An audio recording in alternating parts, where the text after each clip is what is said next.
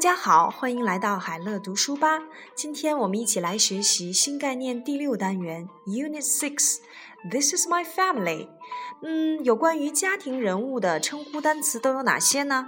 Mom, mom, dad, dad, sister, sister, brother, brother, friend, friend. We have a big family. 我们有一个大家庭。 This is my family. 这是我的家人。This is my mom and dad. 这是我的妈妈和爸爸。This is my brother and sister. 这是我的弟弟和妹妹。当然，brother 和 sister 也可以当做哥哥或姐姐。This is my friend. 这是我的朋友。So, got it? Family, family. 家庭，家人。Mom, mom, 妈妈。Dad, dad, 爸爸。妈妈和爸爸，我们还可以用哪些单词来替换呢？Mother, mommy, daddy, father, sister 姐姐或妹妹，brother 哥哥或弟弟，friend 朋友。我们是朋友，we are friends。这是我的家人，this is my family。这是我的妈妈，this is my mom。这是我的爸爸 ，this is my dad。这是我的哥哥或弟弟，this is my brother。这是我的姐姐或妹妹，this is my sister。所以我们在介绍某人时，就可以使用这样的句型：This is my，这是我的；This is my mom，This is my dad，This is my brother，This is my sister。Okay, let's draw a picture of your family. 让我们一起画一幅你的家庭照片吧。 Remember to draw your mom, dad, brother, sister, and your friend. 记得画上你的爸爸妈妈、哥哥姐姐。弟弟、妹妹，还有你的朋友。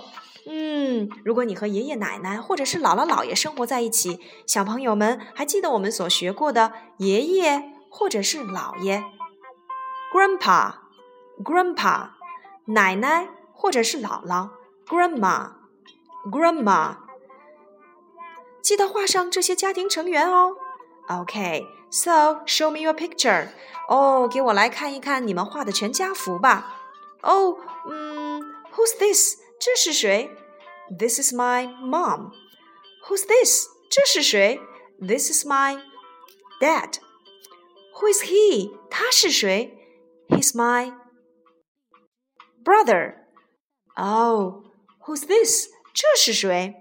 This is my sister. Oh, who is he？他又是谁？This is my friend. 这是我的朋友。所以，小朋友们记得和你的朋友一起分享你的全家福照片哦，顺便帮忙介绍一下这些家庭成员都是谁。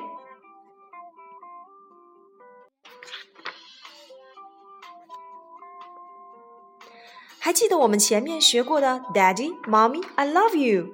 还记得这首儿歌吗 ？Hello, mommy. Hello, mommy. Hello, hello. I love you. Hello, daddy. Hello, daddy. Hello, hello. I love you. Hello, hello, hello, hello, hello, hello. I love you. Daddy, mommy, daddy, mommy, daddy, mommy. I love you. 哦，我们今天学到了一个单词，那就是家庭或家人 （family）。其实这个单词呢，它里面有很深的意义。F A M I L Y 这个单词的含义就是。 Father and mother, I love you. Got it? 知道这个单词的含义了吗？那就是 Father and mother, I love you. 想一想这个单词的含义吧。期待你下堂课来告诉何老师哦。好了，今天我们的内容就到这里了。